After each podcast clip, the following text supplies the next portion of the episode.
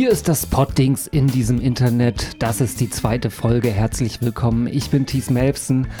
Und hallo Nils, schön, dass du auch wieder da bist. Hallo Thies, ich freue mich, dass ich mal wieder hier sein kann. Ja, offensichtlich hat dir ja die erste Folge dann auch so gut gefallen, dass du wieder hier bist. Absolut. Alles klar. Dann, ja, fangen wir doch mal an. Was ist unser erstes Thema? Tja, also wir haben ja in der letzten Folge haben wir ganz viel über, ähm, über Anschläge geredet. Ähm, Na, eigentlich ja gerade nicht. Genau, ne? also nein. Eben vermieden. Richtig, genau. Also äh, wir haben aber trotzdem ein bisschen drüber geredet. Wir haben ein bisschen darüber geredet und eigentlich ja. aber auch gesagt, dass wir keine Lust haben, darüber zu reden, genau, aber auch da Lust, keine Lust haben, unseren Podcast abzubrechen. Genau, richtig. Da hatten wir die guten Nachrichten und ähm, vielleicht heute, wo sich das alles ein bisschen gesetzt hat, ähm, vielleicht sollten wir heute einmal drüber reden. Ich denke auch. Wie findest du oder hat sich jetzt irgendwas verändert jetzt in den letzten zwei Wochen in Deutschland?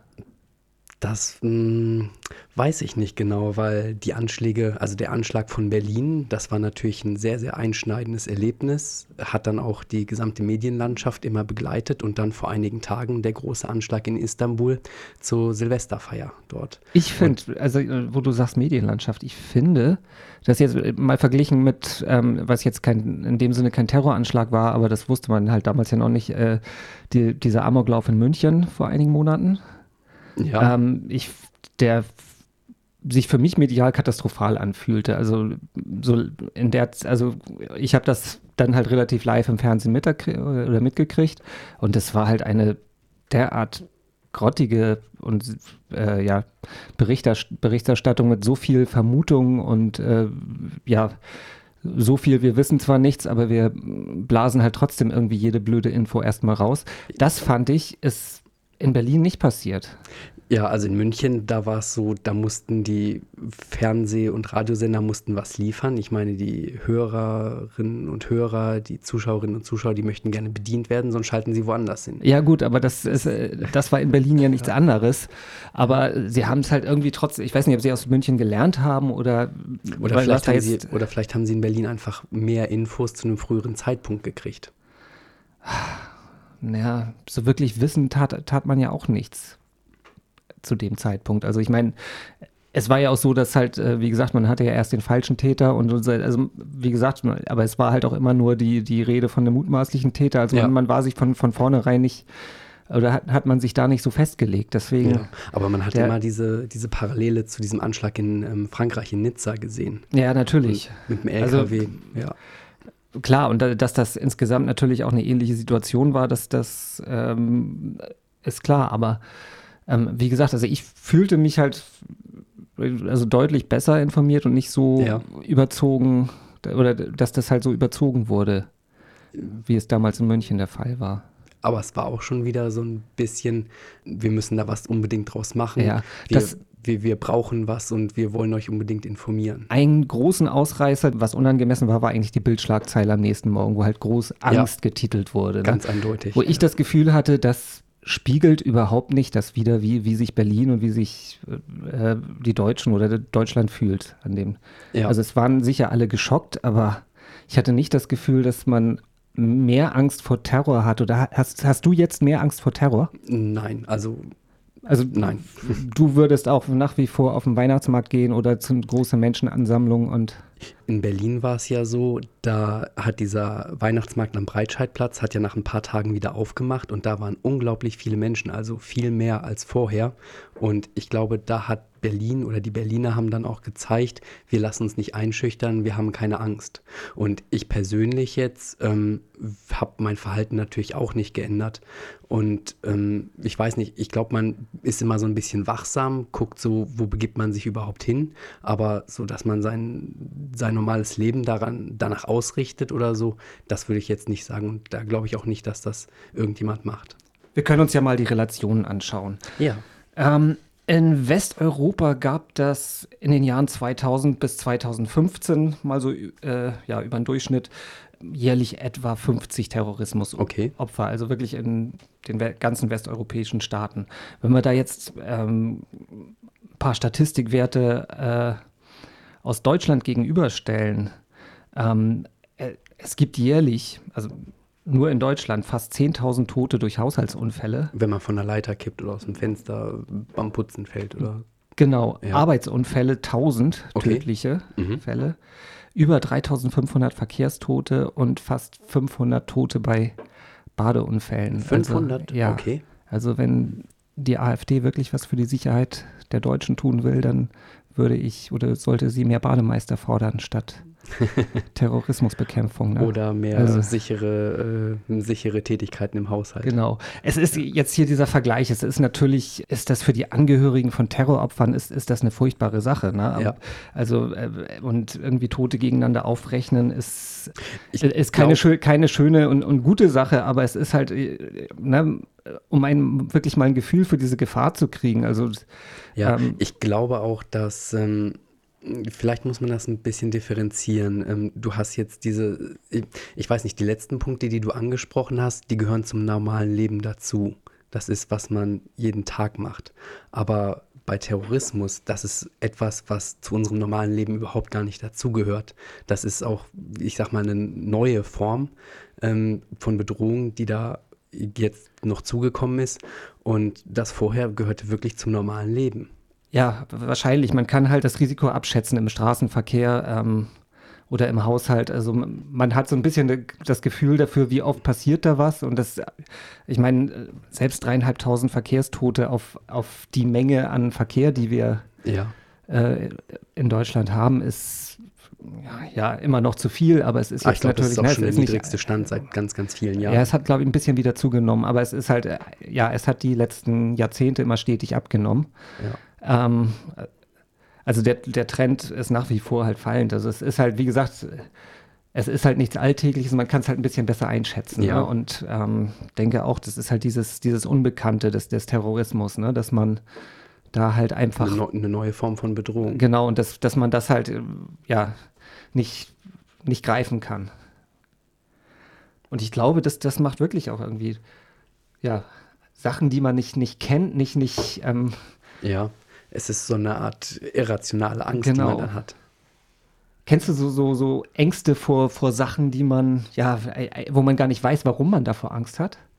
Es ist so, so, so ähm, ja, natürlich. Ich meine zum Beispiel Spinnen oder sowas. Da gibt es ganz, ganz viele Menschen, die haben da Angst vor. Und also äh, meine Angst vor Spinnen, die ist nicht so groß. Also ich nehme die auch in die Hand und setze sie dann nach draußen, wenn sie in der Wohnung sind. Aber die sind ja klein und bei einer großen Vogelspinne, da hätte ich, glaube ich, schon Respekt.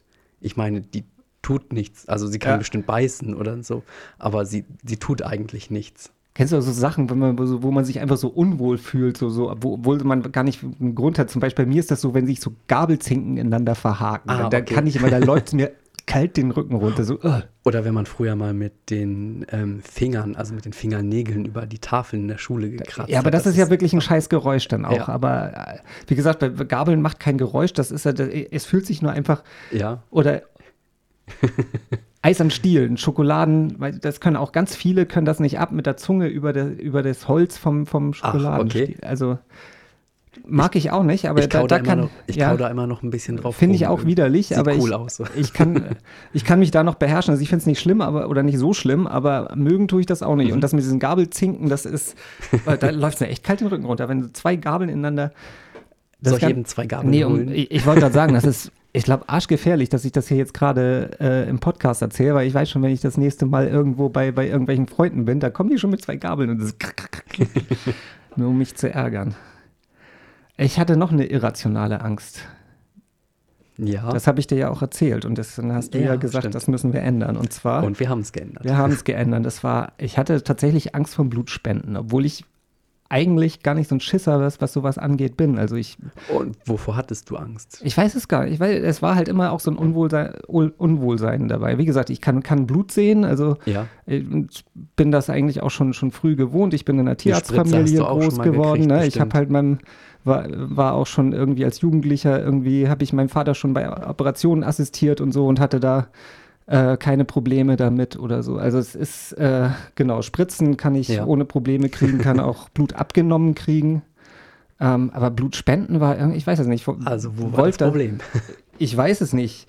Aber wo wir halt, wie gesagt, über irrationale Ängste, generell über Ängste sprechen, das Beste mit einer Angst umzugehen, ist sie ja zu überwinden. Ne? Und Sich das, hier zu stellen. Richtig. Genau, das haben wir gemacht.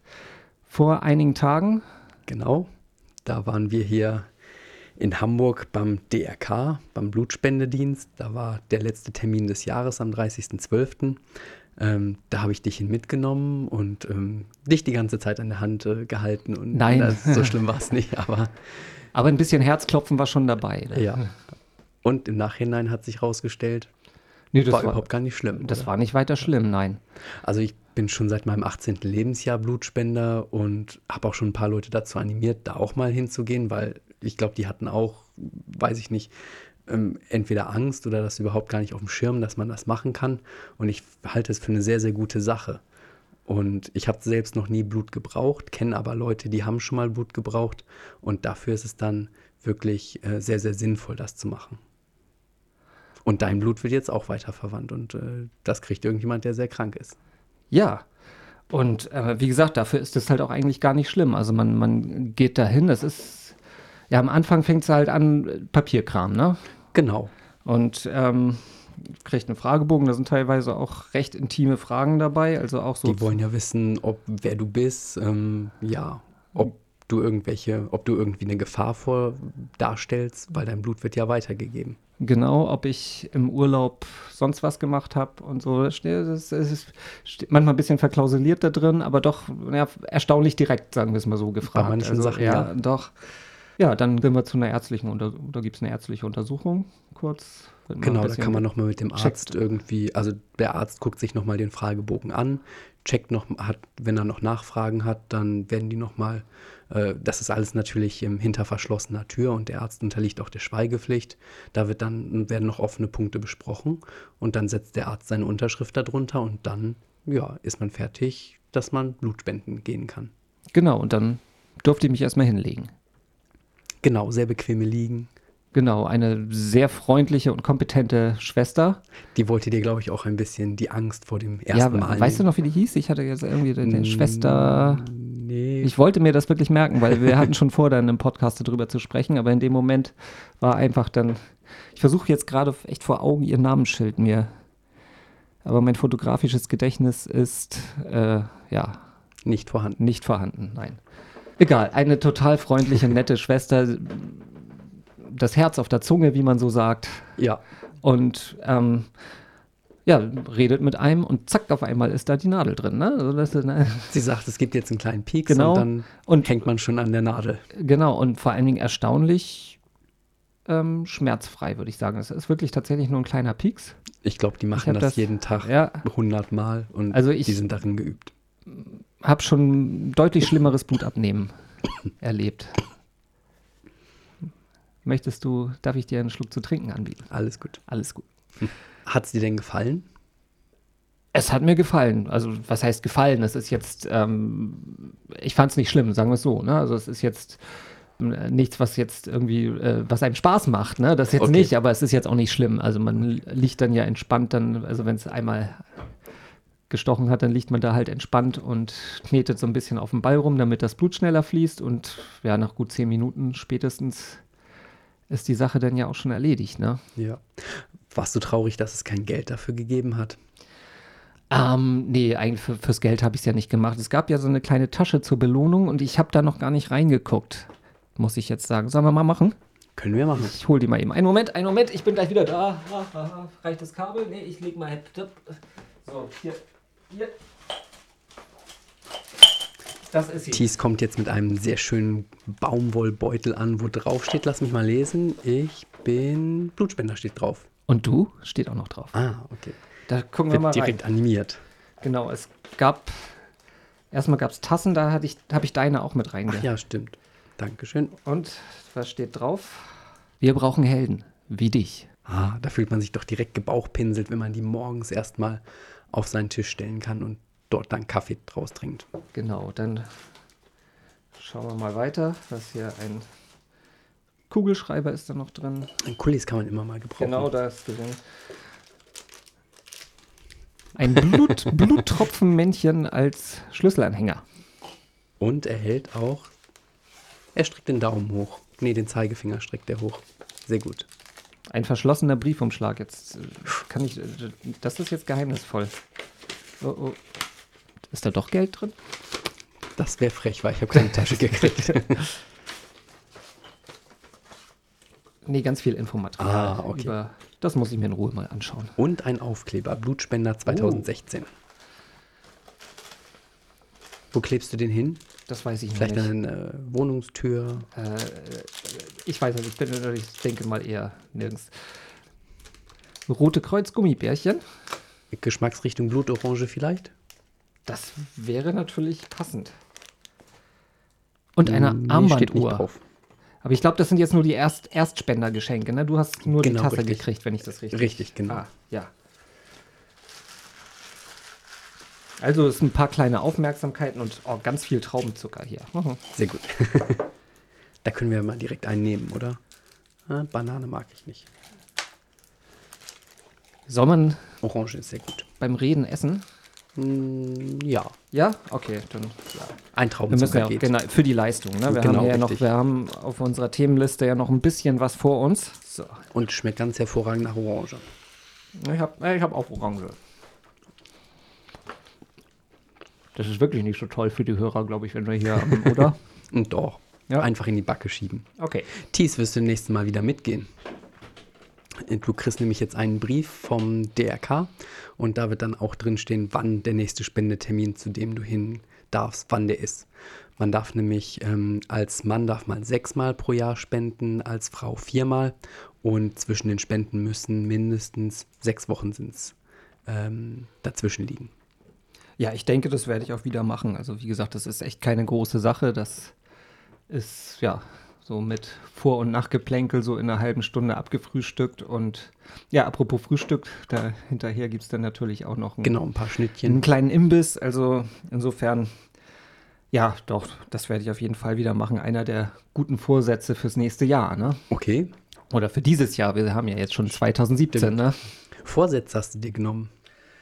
Mache ich normalerweise nicht, aber Ich auch nicht, weil man weiß ja, man kriegt es meist, also man denkt sich natürlich schon immer, das könnte ich nächstes Jahr mal anders machen, das sollte ich besser machen, aber ob man das dann immer so hinkriegt, Ich habe hier die Top-Vorsätze, die Top 5, die sich die Leute fürs äh, neue Jahr vornehmen. Welche davon hättest du dir, solltest du dir auch vornehmen?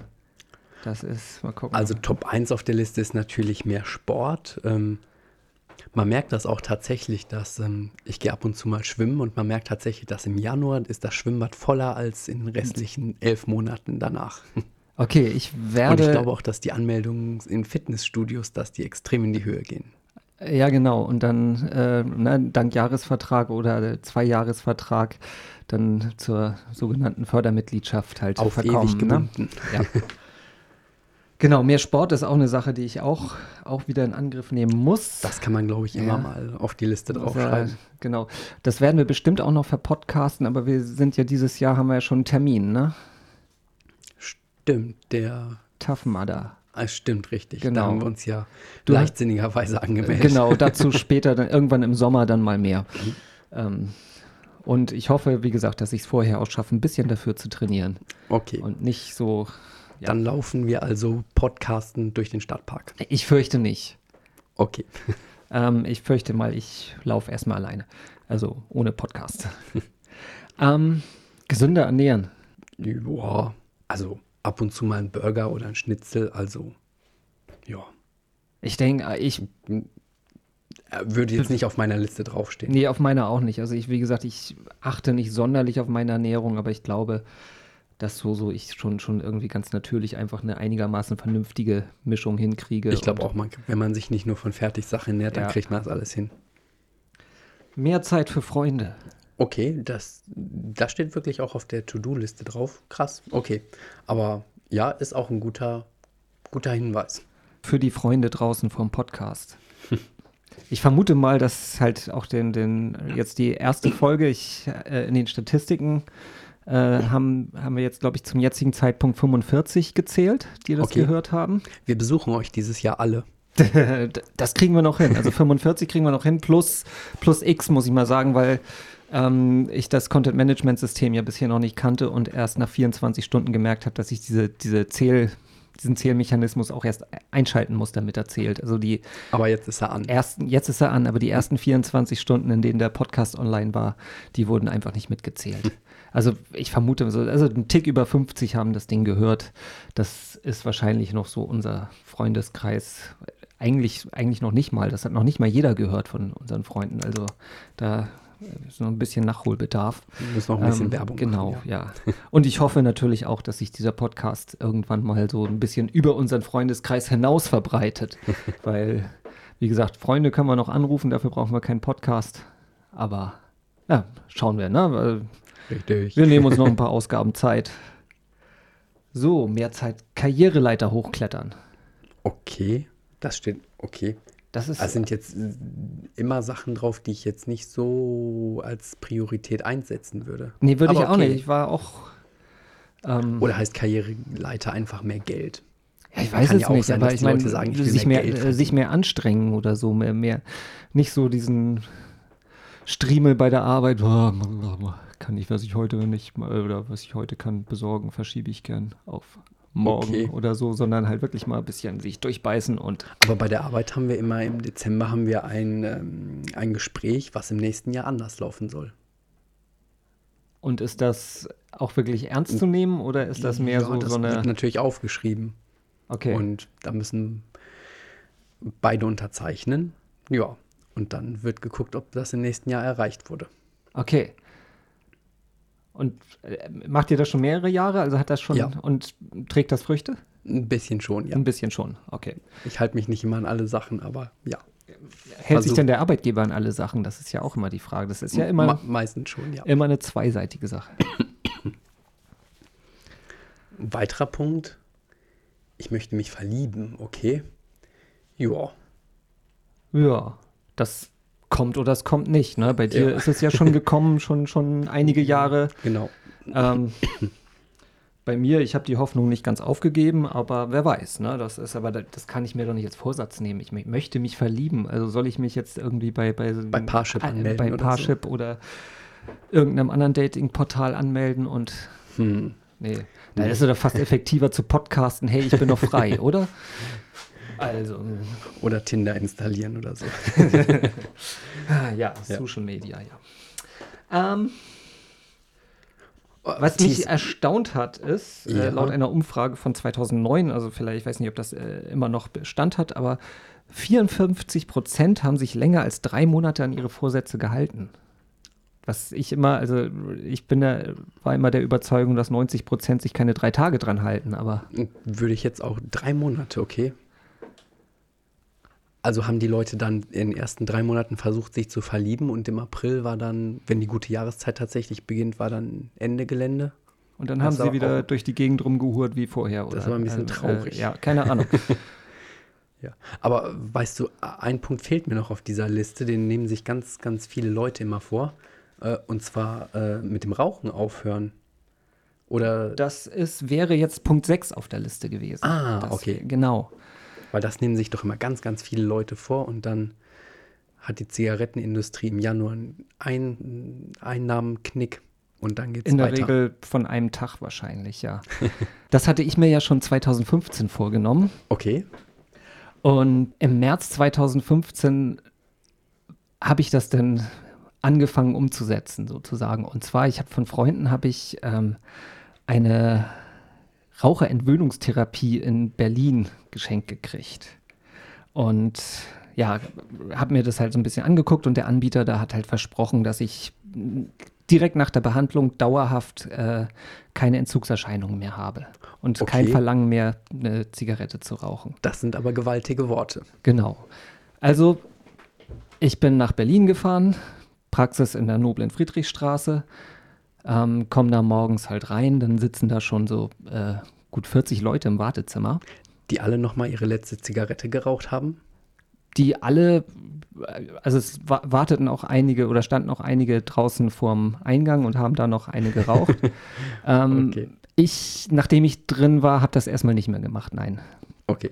Also ich dachte so, jetzt Sehr bin höflich. ich da drin, jetzt, jetzt bleibe ich da auch drin.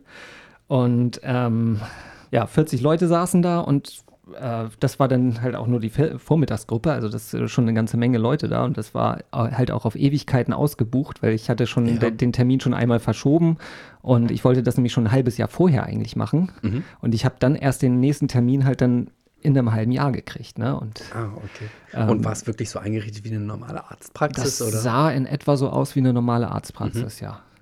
Und dann ja, saß ich da und man kommt dann ein bisschen ins Gespräch mit manchen, mit einigen Leuten und äh, auch so wie die rauchen. Und dann kam mir auf einmal so vor, ich äh, habe halt immer so eine, eine, Schachtel etwa pro Tag geraucht mhm. und dass ich gar nicht so ein starker Raucher bin.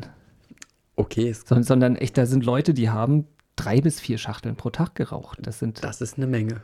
Vier Schachteln sind 80 Zigaretten. Das ist äh, mehr als drei Zigaretten pro Stunde, wenn du in der Nacht durchrauchen würdest. Also so eher so ähm, vier bis fünf Zigaretten pro Stunde. Dann musst du halt so gut alle zehn Minuten dir eine neue Zigarette anzünden. Das Heidewitzka. ist schon echt Arbeit, finde ich. Und die haben auch darauf vertraut, dass sie nach dieser Behandlung sofort rauchfrei rausgehen? Die haben dann, ja, also sonst, sonst wären sie da wahrscheinlich nicht hingegangen, ne? Und naja, okay, nach einer Zeit, dann kommt halt dieser Heilpraktiker da an. Das ist so, so, ja, vom Typ her ist es so ein bisschen wie Altern oder wie ein Schlagersänger, der dann halt irgendwie so ein bisschen so sein, sein als zweite äh, Karriere so, so, so einen auf spirituell macht, so seinen Esoterik-Trip gefunden ah, hat, so, so wie, ich glaube, wie, heißt er, ah, wie heißt der Christian Anders? Es fährt ein Zug ah, ja. nach nirgendwo. Der hat dann, der, der ist, glaube ich, auch inzwischen mehr so, so ein Guru oder so. Und so, okay. so ein bisschen wirkte der auch. Mhm. Ähm, ne, so Haare zum Pferdeschwanz und so und dann so, so ein weißes Schlabberhemd und so. Also es ah, war, wirkte schon ein bisschen. Braun gebrannt. Genau, ja, ja braun gebrannt war, glaube ich, auch. Ähm, ja, und dann hat er so eine Viertelstunde lang, hat er so ja, erzählt, was der dann halt dieses Wahnsinnsmittel da erfunden hat. Ne? Das, und ähm, ne, alles patentiert und äh, das gibt es nur bei ihm und 90 Prozent Erfolgsquote. Ne? Muss, muss, man wissen, normalerweise, wenn, wenn jemand im Rauchen aufhört ohne Hilfsmittel ja. oder so, ist so, so die Erfolgsquote 5 Prozent etwa. Okay. Er, er hupt ganz schön laut, oder? Der hat, der, ja, der hat echt aufs Gas getreten. Ne? Und was er aber immer nicht gesagt hat, ist, ähm, wie das funktionieren soll. Ob man jetzt ja, also, äh, was trinken muss, ob man. Nee, nee, also irgendwie nach, nach welchem Wirk, was für ein Wirkprinzip ah, da irgendwie, okay. ne? Mhm. Ob der, ob er, weil, weil das Ding ist natürlich, das, das war ein Heilpraktiker, ne? Und okay. äh, ich habe mich dann auch immer gefragt, ey, ja, Rauchen aufhören, das ist halt weltweit ja ein irres Problem. Das ist halt, Rauchen hat so ein Suchtpotenzial. Also man, man sagt also irgendwie, wir rauchen oder Raucher, Raucher sind so, so süchtig wie Kokainabhängige etwa. Okay. Äh, und das ist Schöner wohl, wohl, ja, nee, es ist wohl auch kein Scherz. Also das ist halt wohl etwa so schwer äh, vom Rauchen wegzukommen wie vom Kokain. Mhm.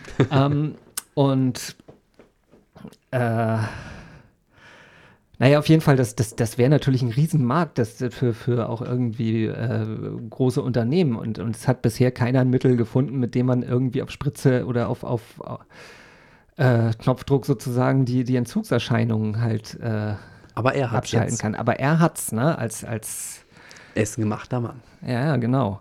Und wie gesagt, aber ist, ich hatte auch vorher auf seine Homepage geguckt, es wird halt, mhm. er, er, er, erzählt ganz viel, aber er redet oder es wird halt immer nur so um den heißen Brei geschrieben. Es wird nicht irgendwie, wie das jetzt überhaupt funktionieren ja. soll. Mhm. Ne? Und wie ähm, hat es dann geklappt?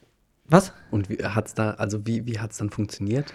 Ja, er sagt, also wie gesagt, er sagte, also in, in der Erklärung sagte dann, er spritzt ein homöopathisches Mittel halt in die Ohren. In die Ohren. In die Ohren. So, Homöopathie ist jetzt so irgendwie auch nicht wirklich mein Ding. Ähm, ich halte das persönlich jetzt irgendwie für, für Humbug. Und Ziemlich, ja.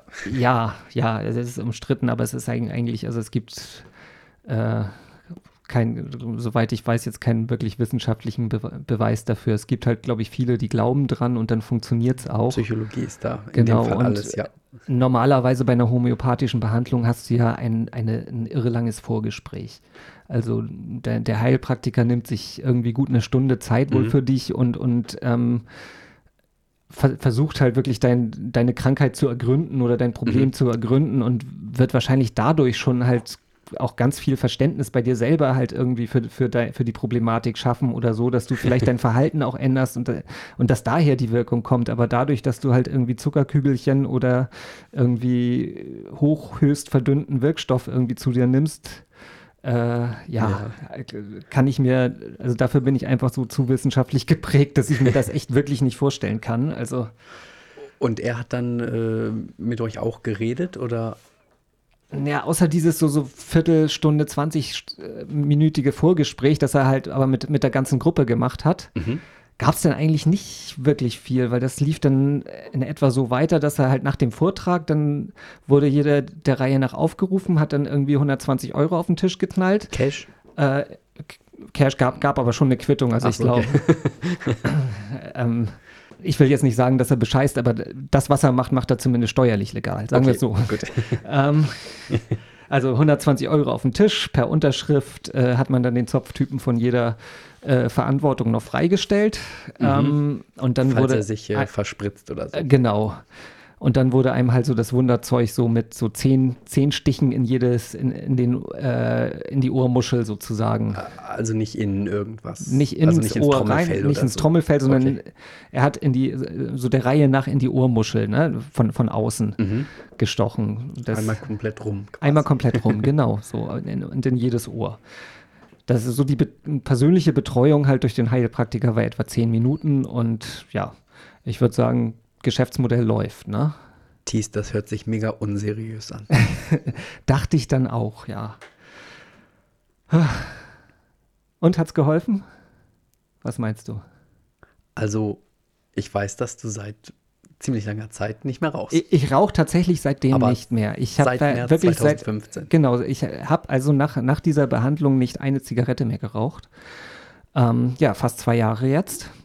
Ähm, aber ähm, ich habe also tatsächlich den ersten Tag, den ich äh, nach der Behandlung habe ich wirklich keine Entzugserscheinungen gehabt. Das hat mich tatsächlich über, ein bisschen überrascht, sagen wir es so. Mhm. Ähm, ich, wie gesagt, ich schätze mal, es war tatsächlich ein bisschen Placebo-Effekt dabei. Und dein eigener starker Wille. Ja, äh, ähm, und, und halt auch einfach noch die Tatsache, ich bin ja in Berlin gewesen an dem Tag, ich habe halt quasi das mit einem Urlaub verbunden und ähm, hat es dann noch ganz viel Ablenkung. Ich hatte noch ganz viel Ablenkung, mhm. da sind noch Freunde mit dazugekommen dann so dass wir halt irgendwie äh, eine ziemlich coole Zeit halt in Berlin auch hatten und ähm, es ist halt auch so, dass ich sonst auch schon im Urlaub einfach weniger geraucht habe als normalerweise. Okay. Mhm. Ne? Also insofern denke ich, hängt das damit zusammen. Am zweiten Tag ging das eigentlich auch noch, da hatte ich schon ein bisschen so, so gemerkt, so fehlt mir schon. Und dann auf dem Nachhauseweg, da ging es dann so richtig los, ganz normal mit den Im Entzugs. Zug dann. Im Zug dann? Genau, im Zug, okay. mhm. im Zug kam der Entzug. Entzug. genau. Und ähm, ja, also wie gesagt, dann und die nächsten Tage war das halt wie immer. Ne? Also ich habe ja schon häufiger aufgehört mit dem mhm. Rauchen. Ähm, dann halt irgendwie weniger erfolgreich. Aber zumindest die, die Entzugsphase habe ich schon, schon das ein oder andere Mal mitgemacht. Und, und, und da hast du dann gar keine mehr geraucht, auch in dieser schwierigen ich hab, Entzugszeit? Nee, nee, ich habe dann wirklich gar keine mehr geraucht. Also das ist, ähm, ja, also das funktioniert eigentlich auch nicht. Also bei mir war es eigentlich immer, sobald ich die erste wieder geraucht habe, dann konnte ich auch abbrechen. Dann wusste ich, dass das klappt dieses Mal nicht. Okay. Also mhm. das war deswegen, also da ist eine Zigarette war dann schon schon zu viel. Ich habe vor vielen vielen Jahren schon mal vier Jahre lang am Stück nicht geraucht und oder drei Jahre und dann ein Jahr so ein bisschen und dann war ich ganz schnell wieder oder relativ wurde das immer wieder mehr, bis ich dann wieder mhm. ganz normal regelmäßig geraucht habe und ähm, da war ich, bin ich ja halt so in so eine Falle gelaufen, sozusagen, wo ich dachte, hey, jetzt kann ich es kontrollieren. Oh, und dann genau, wie der Kokainsüchtige. Genau, genau, da dachte ich, und, und, das ging so irgendwie ein halbes Jahr tatsächlich gut und dann wurde es halt, wie gesagt, ganz schnell immer mehr. Mhm.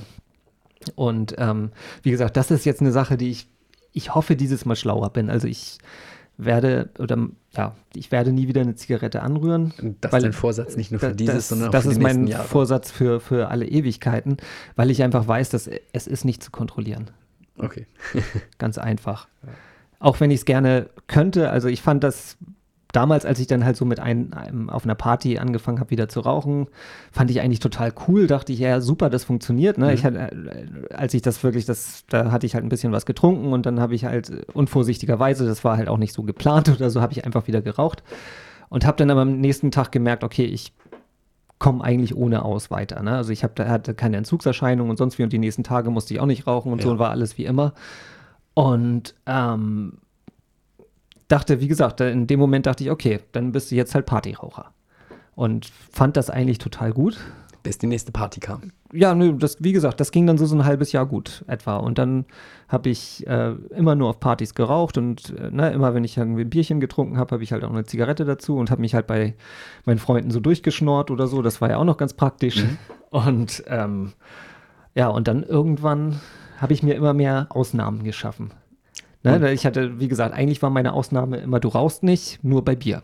Nur wenn, oder wenn du halt ein Bierchen oder ein Alkohol irgendwie trinkst oder so. Ne? Und dann hast du dir deine erste Packung wieder gekauft. Dann habe ich, ja, ich hatte zuerst hatte ich einen Tabakbeutel, weil du dann halt ein bisschen ne, ah, sel sel selber drehen musst und da brauchst du ein bisschen mehr Action. Da kannst du dir nicht einfach schnell eine Zigarette nehmen, sondern du musst drüber nachdenken, ob du eine mhm. rauchen willst. Das war so auch, auch wieder auch noch, auch noch so ein, ja. genau, das war auch noch so ein Gedanke, da mir so eine kleine Hürde zu schaffen. Mhm. Äh, alles völliger Quatsch, aber ähm, nee, und wie gesagt, dann habe ich dann irgendwann, ja, wenn das Wetter schön ist, dann gehe ich halt zur Alster runter, setze mich da ins Wasser und, und rauche da ein. Aber ich rauche nicht zu Hause, sondern ich muss halt irgendwie, ne, das war dann die nächste Ausnahme, okay. dass ich mich bei, bei schönem Wetter an die Alster setzen kann und da in Ruhe eine rauchen und dann wieder zurückgehe und, ne, und dann auch sonst nicht hat auch eine Zeit lang geklappt und das, aber irgendwie habe ich mir immer mehr Ausnahmen geschaffen ne? mhm. ne? und dann irgendwann, ja, also die erste Zigarette, äh, Schachtel habe ich mir, glaube ich, wieder gekauft, als ich dann irgendwie bei der Arbeit ziemlichen Stress hatte und ähm, ja, das und dann, dann wieder richtig dann war das auf, genau, das hat so, okay. wie gesagt, war so, so eine Entwicklung über ein Jahr und deswegen, ich weiß, man kann das nicht kontrollieren, man, man bescheißt sich immer selber und ähm, einfach am besten gar nicht und das ist halt auch so, es fehlt mir jetzt nicht sonderlich. Das heißt also, der Berlin-Ausflug hat dir dann richtig geholfen.